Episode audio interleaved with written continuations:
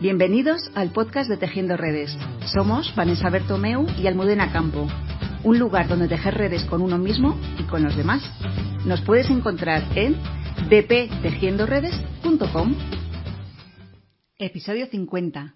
La alquimia de las palabras. Todas y cada una de las palabras tienen su propia energía, un poder mágico si se sabe utilizar a nuestro favor, para nosotros y para los que nos rodean.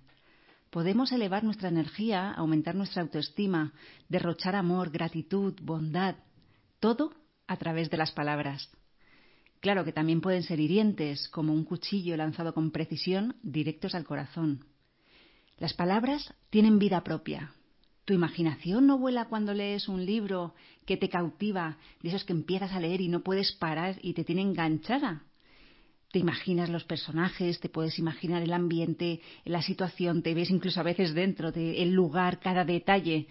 Y a veces con tal precisión que parece eso, que estás viendo una película, mm, que lo estás mm, viviendo, imaginando con tan real como las que ves en la televisión que luego además cuando ves ese libro que te ha gustado tanto y te has imaginado de una manera tan determinada y ves la película, normalmente la película te decepciona porque la imaginación es maravillosa. Las palabras nos hacen volar, nos hacen soñar. Por ejemplo, la letra de una canción. ¿Acaso no es capaz de transportarte a otra época, a otro momento vivido? donde diste tu primer beso o las lágrimas que mm, derramaste por ese primer amor. Bueno, pues todo eso todo eso son la magia de las palabras. Y cuando escuchas una visualización de alguien que te está guiando, tu imaginación no vuela y te proporciona imágenes e informaciones valiosas para ti. De todo es posible, puedes hacer lo que quieras, ves, oyes y sientes la información que necesita ser vista, oída y sentida para ti en ese momento. Te voy a hacer una pregunta y antes de contestarla me gustaría que por favor meditases unos segundos.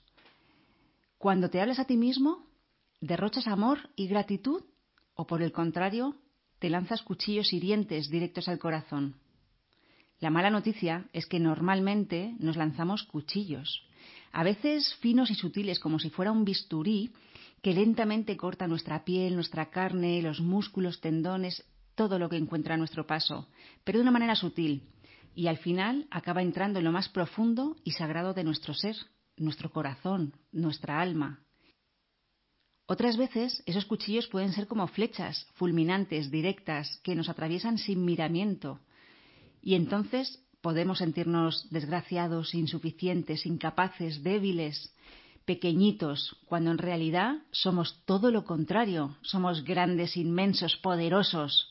Y todos y cada uno de nosotros tenemos ese poder en nuestro interior, con un instrumento igual de poderoso, la palabra. Con la palabra construimos pensamientos, razonamos, decidimos y más tarde expresamos y actuamos. Pero el pensamiento genera el lenguaje y a su vez el lenguaje también es generado a través del pensamiento. Y aquí, justo aquí, es donde está el éxito de nuestra felicidad. Gandhi lo supo expresar de una manera maravillosa y decía, cuida tus pensamientos porque se convertirán en tus palabras. Cuida tus palabras, porque se convertirán en tus actos. Cuida tus actos, porque se convertirán en tus hábitos. Cuida tus hábitos, porque se convertirán en tu destino. Sí, nuestras palabras marcan nuestro destino y también puede marcar el de nuestros hijos, por ejemplo, porque hay palabras que resonarán toda la vida en la cabeza de nuestros hijos con nuestra entonación, de la manera exacta en la que dijimos tal o cual cosa.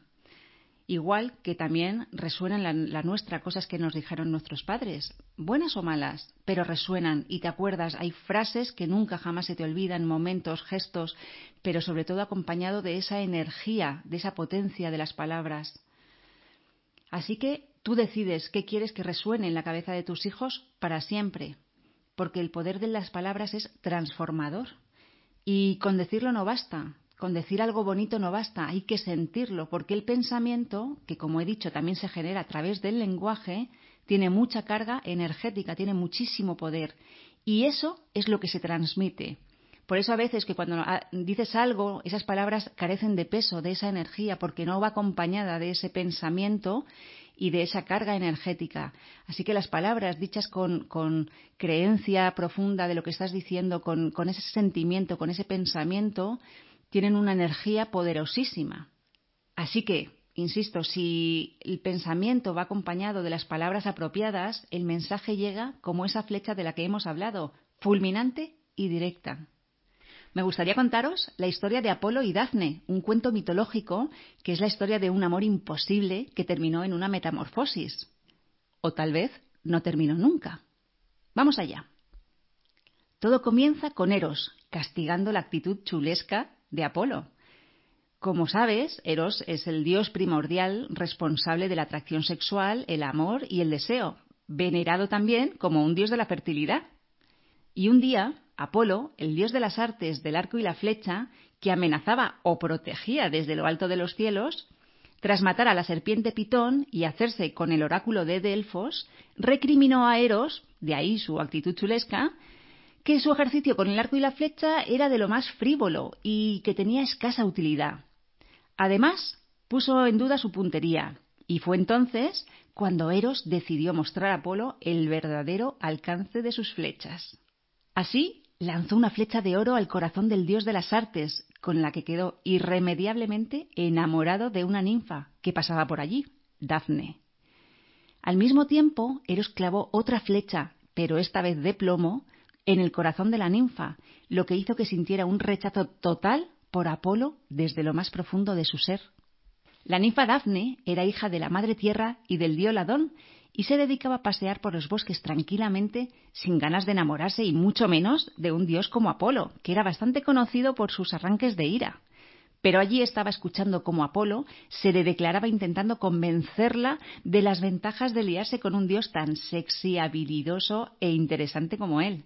Daphne pasaba de él, y cuando la cosa se puso seria y Apolo se intentaba acercar más a ella, Daphne empezó a correr. Y corriendo, intentando escapar de un Apolo que la perseguía incansablemente y aterrorizada ante la idea de yacer con el dios, pidió a la Madre Tierra que la salvara, y entonces ocurrió la metamorfosis. Cuando Apolo estuvo a punto de alcanzarla, Daphne se quedó paralizada los pies se cubrieron de tierra mientras se convertían en raíces, su cuerpo se cubrió de corteza y de sus brazos empezaron a salir ramas. La ninfa Dafne se acababa de convertir en un laurel. Un Apolo impotente seguía abrazándola, ahora ya al árbol, y juró que no se separaría jamás. Fue entonces cuando arrancó unas hojas de su afamada ninfa y se las colocó alrededor de su cabeza, la famosa corona de laurel. Las palabras son flechas y tú eliges si tanto a ti mismo como a los que te rodean deseas lanzar flechas de oro o de plomo, porque todas, las de oro y las de plomo, te transforman y transforman a los demás. Gracias por llegar hasta aquí. Esperamos que te haya sido útil y si te ha gustado, por favor no olvides compartirlo con tu familia y amigos y en tus redes sociales. Nos vemos en el siguiente episodio.